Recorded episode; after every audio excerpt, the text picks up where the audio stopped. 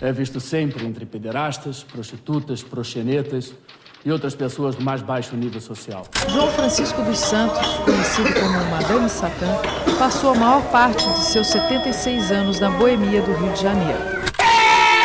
Epa! Epa! Veja lá como fala, sua sirigaita!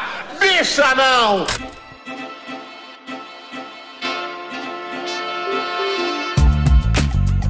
Elas se tornaram símbolo da resistência anos atrás contra o preconceito e por representatividade. Vai lacraia, vai lacraia, vai lacraia, vai lacraia, vai lacraia, vai lacraia. De Madame Satã a Lacraia, o Se Não Me Falha a Memória encerra o especial sobre direitos para a comunidade trans relembrando personalidades brasileiras. Nossas convidadas relembraram também suas próprias inspirações e o legado deixado por elas. Meu nome é Valéria Barcelos, eu sou cantora, atriz, escritora. Olá, eu sou Ava Simões, eu sou cirurgiã dentista, Miss Transistar Internacional, Janarai Siqueira, put trans ativista.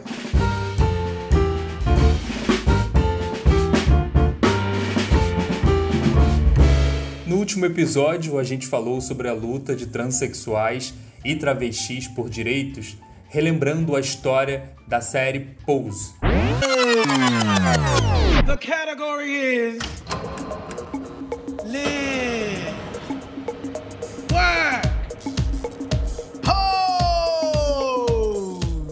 Se Não Me Falha a Memória de hoje fala da série americana Pose, que entrou para a história da televisão com um enredo sobre pessoas queer, tendo como pano de fundo a cultura dos bailes na Nova York do fim do século passado.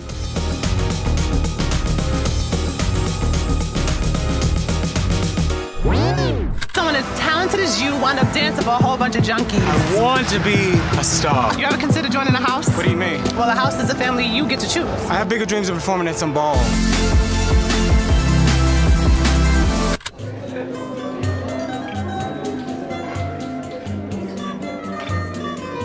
Inspirado em Pose, o Se Não Me Falha a Memória decidiu falar de mulheres transexuais, travestis e transformistas que, a exemplo de Blanca, Electra, Angel, Candy e Lulu, lutaram e lutam por aceitação, respeito e oportunidades.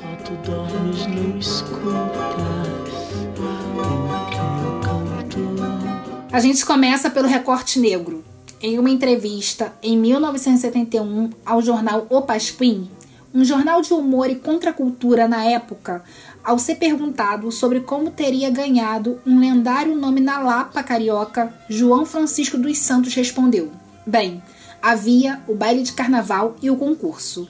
Então eu me exibi com a fantasia de Madame Satã no Teatro República e ganhei o primeiro lugar.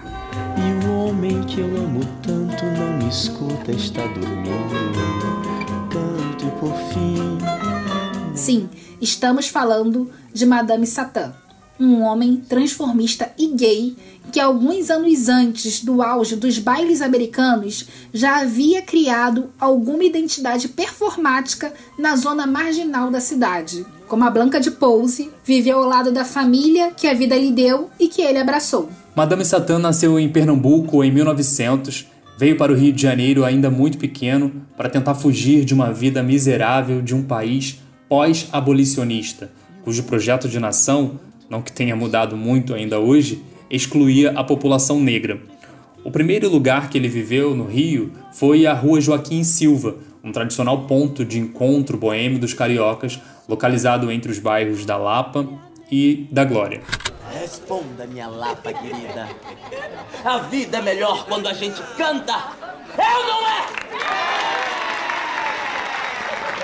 A vida é melhor quando a gente rebola, sacode, rodopia!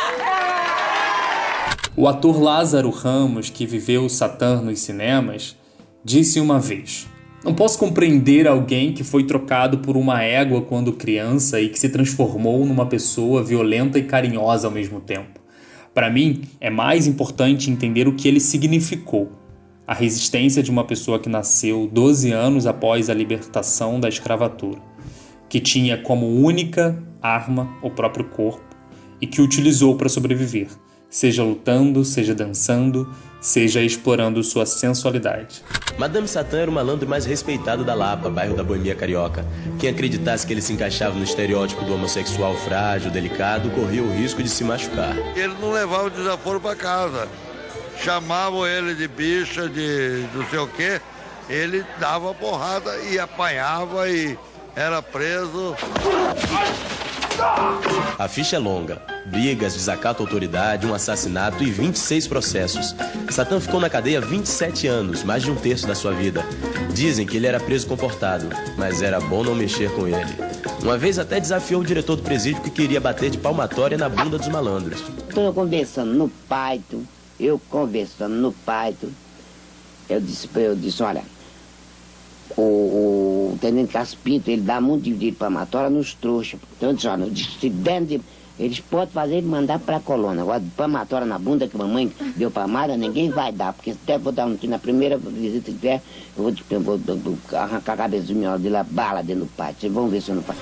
Madame Satã morreu em 1976, aos 76 anos. O que se sabe é que a causa foi um câncer de pulmão. Veja lá como fala, sua sirigaita! Bicha não! Jorge Lafon. Como ele mesmo disse em uma entrevista ao programa de El Que Maravilha, bicha negro e artista. Nasceu em 1952, no Rio de Janeiro. Depois de um tempo na TV Globo, foi finalmente para o SBT, onde viveu o personagem que o consagrou como artista, a Vera Verão. O que muita gente não sabe é que por trás do sucesso que viveu naquela época havia não só talento, mas muito trabalho e preparo. O próprio ator falou em entrevista sobre como ficou careca e o período da faculdade. Esse lance da careca, isso surgiu na época de faculdade, né? Quando você prestava o vestibular e que você passava, tinha aquele famo o famoso trote, né? Ah, então, é? Você começou a faculdade? Eu comecei, comecei. Qual? Tenho duas. Tenho a, a Castelo Branco de Educação Física e a Unirio Teatro. Olha que barato, olha. E foi exatamente na primeira, né? Na Castelo Branco. Quando eu passei no vestibular, eu tinha um black maravilhoso. E a turminha da rua, lá do subúrbio da Penha, rasparam a cabeça e fiquei careca. E deu certo. Hoje em dia tá como rótulo, é igual Coca-Cola. Se tirar, ninguém bebe. Lafon fez também balé clássico e dança africana. Foi parte do grupo de bailarinos do Fantástico, na TV Globo. Também trabalhou com grandes nomes do balé, como Mercedes Batista, a primeira bailarina negra do corpo de balé do Teatro Municipal do Rio de Janeiro. Ele morreu em 2003, aos 50 anos. Eu fico imaginando que uma pessoa branca com um talento desse teria estátua, né, em praça pública. Gente com muito menos, só porque é branca tem, né? E como ele era talentoso, né? E o que mais me dói é saber que na época em que eu era criança, a gente rejeitava a figura do Lafon porque por fazer balé, como eu disse, por ser uma pessoa que talvez tivesse alguns comportamentos considerados femininos pela sociedade, né? As pessoas me chamavam de Lafon e eu entendia aquilo como uma coisa ruim. Pena que uma criança não tem a informação que a gente tem hoje em dia, né? Porque seria uma coisa maravilhosa ser chamado de Lafon. Como ele era preparado, né? Essas informações da, do, do currículo dele eu não tinha, tô aprendendo aqui agora, assim como ele era preparado, qualificado. É por isso que a gente lembra no Se Não Me Falha a Memória, né? Pra deixar registrado essas pessoas que quem contou a história esqueceu de falar essa parte. Bom, ela já arrancou risada de muitas pessoas numa época em que era mais comum rir de pessoas da comunidade queer. Mas também alegrou e embalou muito o movimento de muitos quadris Brasil afora, sendo resistência num ambiente muito machista, o funk, e esfregando na cara de um país super homofóbico a sua irreverência. Estamos falando de Lacraia. Vai Lacraia, vai Lacraia, vai Lacraia, vai Do Jacarezinho, no Rio de Janeiro, ela nasceu em 1977, foi camelô, cabeleireira e maquiadora até conhecer o MC Serginho em um baile da comunidade. Juntos dominaram rádios e TVs do Brasil logo no início do século, com os hits Vai Serginho, Eguinha Pocotó e Vai Lacraia. Há registros, inclusive, de liderança de audiência quando a dupla participava do Domingo Legal no SBT. Lacraia chamava a atenção pela forma talvez um pouco caricata, por seu rebolado que não era exatamente o melhor dos rebolados em um baile funk e um corpo que ainda na comunidade gay não era aceito, valorizado, digamos assim. Mas seu talento estava em viver o que era de fato, sem medo e esfregando na cara da sociedade quem ela era. Isso, lacraia. Tá grande, eu tô usando black agora. Ah, você tá usando black? Como é que é? Você solta? Solta os cachos com, com, dente, com dente largo e fica um blackão. E jura que é a Thaís Araújo? Linda, não tô Arrasa. Linda. A Lacraia morreu em 2011 vítima de uma pneumonia. Embora a alegria que ela tinha, né, Flávia? É, eu li uma reportagem de que a mãe dela dizia que nos bastidores ela era uma pessoa muito triste. Nossa, a não aceitação leva à depressão, né? Eu acho que você não tem o direito de existir. O mundo está o tempo todo rejeitando a sua existência. Acho, eu, eu, compreendo totalmente ela ser uma pessoa muito triste nos bastidores. Mas eu tenho uma coisa para te contar. Eu assisti Lacraia ao vivo no Castelo das Pedras, que eu sou dessas, né? Já contei aqui no Se Não Me Falha a Memória que eu sou fanqueira e sou fanqueira mesmo. Baile do Castelo das Pedras no Porto da Pedra em São Gonçalo, Serginho e Lacraia. Eu devia ter ali, não lembro mais a idade, mas assim, ainda era novinha, porque quem me levou foi a mãe da minha amiga Keila, a Wilka. Tipo assim, pra gente ir no baile funk naquela época, quando não conseguia burlar, tinha que ir com a mãe de alguém. Então fomos eu, minha irmã, minha amiga e a mãe levando. Olha só, né? Imagina a pessoa falando assim: olha que mico, eu vindo com a mãe. Mas foi super divertido. Eu lembro desse dia até hoje. Foi maravilhoso. E Lacraia dava um show no palco, assim. Era maravilhosa. É, eu tenho certeza que essa alegria dela enquanto era vivida era muito bem vivida e passava para vocês, para quem estava ali assistindo, né? E assim como vários outros personagens, ela foi um ícone que a gente poderia ter valorizado mais.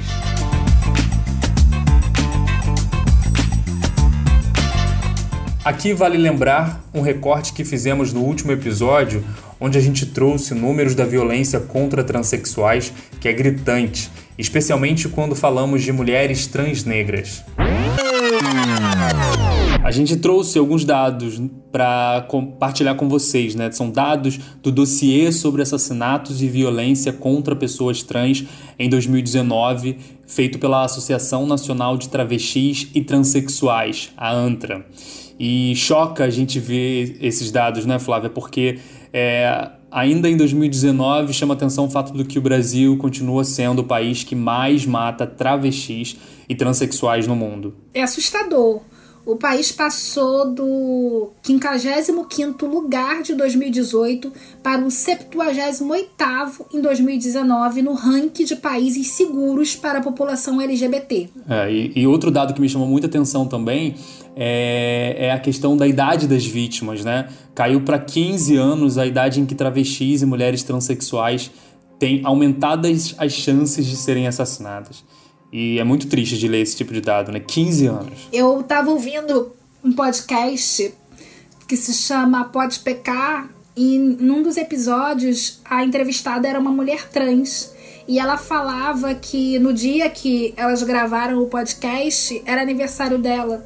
E que uma pessoa trans, quando fazia aniversário, tinha que celebrar muito, justamente por conta de dados como esses.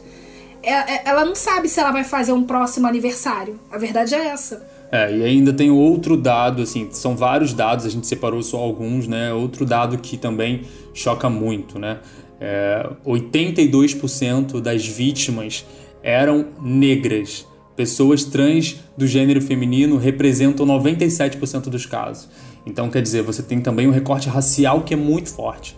Isso a gente está falando de dados de 2019.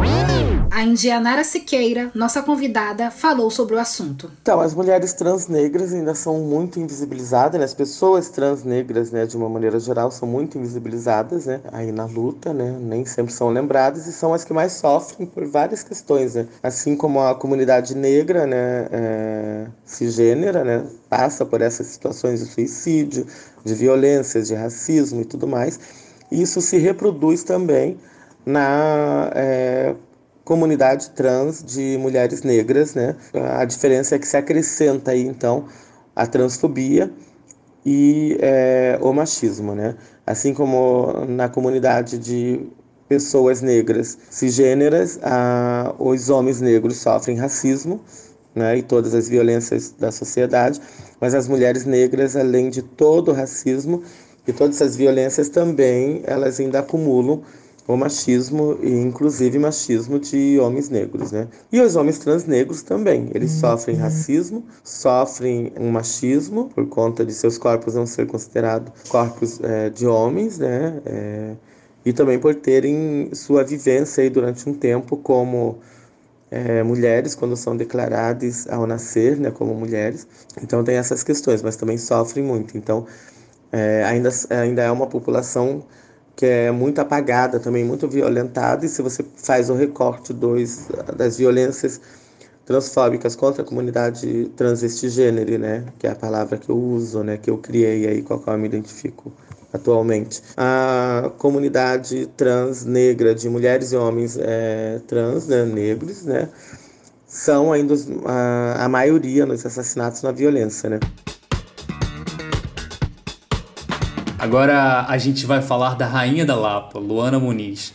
Ativista de direitos humanos, ela se dividia entre o ativismo pelos direitos de pessoas LGBTQIA+, e as apresentações nos cabarés e a prostituição. Ela ganhou certa notoriedade pelo bordão travesti não é bagunça. A frase saiu de uma gravação de um programa jornalístico onde ela aparecia colocando para correr um cliente que estava importunando. Não. Registramos então, a conversa por mais de 20 minutos, de longe, sem interferir. Senão você está fazendo eu perder meu tempo, você também está perdendo o seu. Olha só, olha só. Então vamos? Vamos. Para lá. Eu não vou a lugar nenhum. Você me tirou de lá para cá à toa? Tu me tirou de lá pra cá à toa? Tirou à toa? Você tá pensando o quê? Que travesti é bagunça? Hein, ô Tá pensando que travesti é bagunça? Luana começou a se prostituir aos 9 anos. Trabalhou atendendo até 50 clientes por dia. Aos 20 anos, foi morar em Paris. Tinha tripla cidadania, quando voltou da Europa, surgiu a ideia de trabalhar pelos direitos das travestis. A história de Luana inspirou o casal de cineastas Carolina Monerá e Teodoro Colados, que fizeram o documentário A Rainha da Lapa. O travesti ainda é um dos poucos recantos que o ser humano pode sonhar. Ah, eu dou muito nos quartinhos, moro aqui, atendo aqui,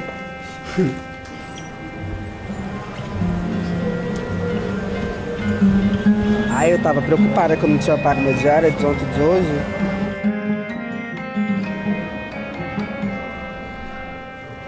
Hoje. Você eu fiz 70, é daquele, mas... daquele nosso combinado, né? É, eu fiz 70, mas gente, eu tô guardando da minha janta, tá? O problema é seu, se você não chorar de cocaína, né?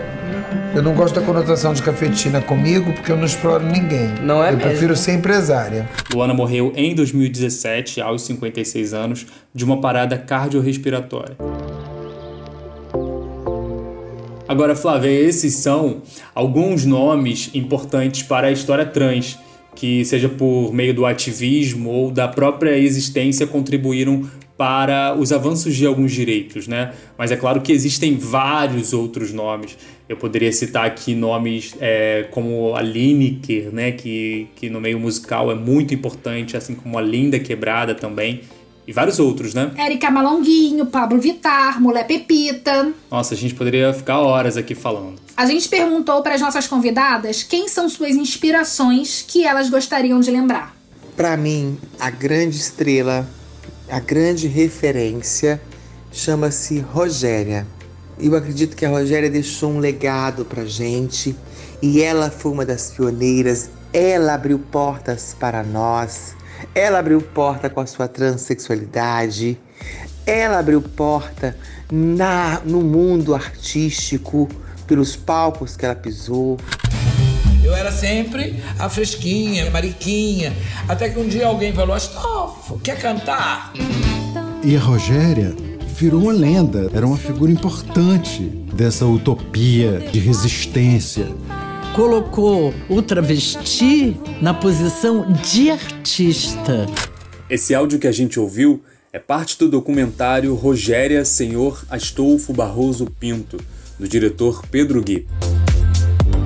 Tem muitos nomes, muitos nomes. É até difícil de, de nomear. Eu gosto muito do trabalho da Margot, acho que a Margot é uma, uma pensadora contemporânea muito incrível de agora. É, gosto muito do trabalho da Lin na, no campo das artes e da música, acho que ela tem um discurso poderoso. Nas artes plásticas, citaria Patrick Rigon, que é uma pessoa intersex aqui de Porto Alegre. Temos Erika Hilton na política, temos Simila presidente da ANTRA, temos Giovanna Baby, precursora do movimento trans uh, do Brasil. Nós temos aí pessoas excelentes, né? Tanto que puxaram a rebote Stonewall Win, mas também na atualidade, né? Nós temos aí Érica Malunguinho, né? Como deputada né? estadual por São Paulo. Nós temos a co-deputada Érica Hilton, né? Queremos mais, porque é muito pouco e olhe quanto tempo depois é que essas pessoas estão ocupando esse espaço, né? Então, é, queremos muito mais. Mas temos também a Alessandra Ramos Maqueda, né? No Rio de Janeiro, que é uma excelente ativista, né? Temos Giovana Cardoso, né? Giovana Baby, que é a matriarca do movimento organizado de travestis transexuais no Brasil. Keila Simpson, atual presidente da ANTRA. Tina Rodrigues, que acabou de nos deixar aí, né, é, por Covid-19, se foi, infelizmente, mas que fazia uma luta ali no Ceará, né, muito intensa.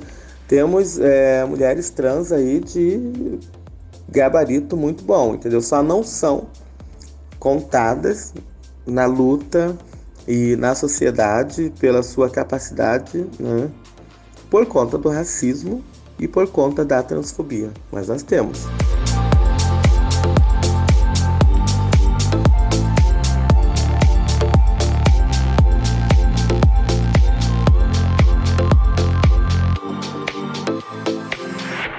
Quero falar para os nossos ouvintes que eu aprendi muito com esses últimos dois episódios. É sempre bom a gente reconhecer que a gente sempre tem a aprender. A gente, quando pensou esse episódio, a gente pensou em um programa único, mas a gente achou que seria mais proveitoso para todo mundo que compartilha essa experiência do Se Não Me Falha a Memória com a gente, a gente focar um pouco na série no primeiro episódio e falar da vida dessas pessoas que são pessoas muito relevantes na história da cultura brasileira em um episódio à parte. Eu espero que vocês gostem. Mandem feedbacks de vocês pra gente. Contem o que gente, vocês acharam. A gente tá recebendo várias vários retornos muito legais no Instagram e é muito bom ter vocês com a gente sabendo eu gosto disso, eu gosto daquilo, sugiram. É isso, Flávia. E complementando o que você disse, também foi ótimo para mim aprender um pouco mais com as nossas convidadas, inclusive quero aproveitar esse momento para agradecer a Indianara Siqueira, a Ava Simões e a Valéria Barcelos pela gentileza em falar com a gente, é, em explicar para a gente um pouco sobre a vida delas, sobre como elas se sentem é, representadas ou não. Né? E esse assunto é muito importante. É óbvio que aqui a gente fez um recorte bem rápido sobre a vida dessas personalidades que dariam um programa inteiro, inclusive isso ainda pode acontecer, é muito provável que aconteça. A gente tem personagens aí riquíssimos e a gente espera que você, assim como a gente, saia aqui desse episódio com interesse pela vida dessas pessoas, né? Que a gente não apague a vida e a história dessas pessoas, que é muito importante para a gente compreender aquilo que a gente está vivendo agora e para onde a gente quer ir. Registramos porque a memória é falha. Esse é o lema desse podcast. E por isso a gente quer lembrar vocês que o Se Não Me Falha a Memória continua no Instagram. Lá a gente posta as dicas de todos os episódios e também podemos conversar, ouvir o que vocês estão pensando e sugerindo. E lá tem também alguns vídeos e conteúdos exclusivos sobre os assuntos e pessoas que a gente lembra aqui. Esse episódio usou áudios de TV Globo e SBT. A edição de som é do Lucas Pinheiro. Eu sou Elismar Braga e esse projeto tem pesquisa, produção e roteiro feitos por mim e por ela, a minha amiga e parceira. Eu, Flávia Vieira. Um beijo grande e até o próximo episódio. Não se esqueça, quinzenalmente às segundas-feiras a gente está de volta.